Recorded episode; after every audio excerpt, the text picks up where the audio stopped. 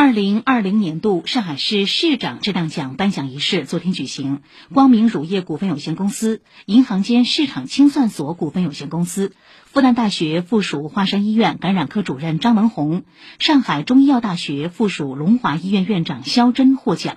市委副书记、市长龚正为获奖组织和个人颁奖并讲话。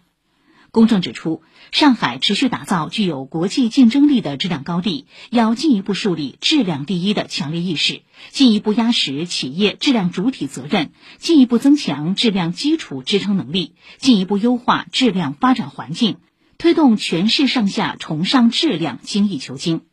此次获奖的光明乳业股份有限公司重视技术创新，全方位、多维度构建食品安全管理框架。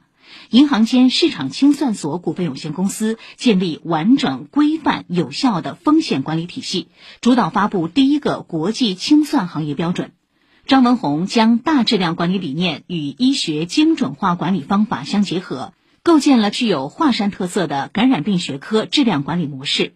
肖真积极探索中医现代化管理的新途径、新模式，努力构建传统中医与现代医学有机结合的医院质量管理体系。副市长陈通宣读获奖名单并介绍基本情况。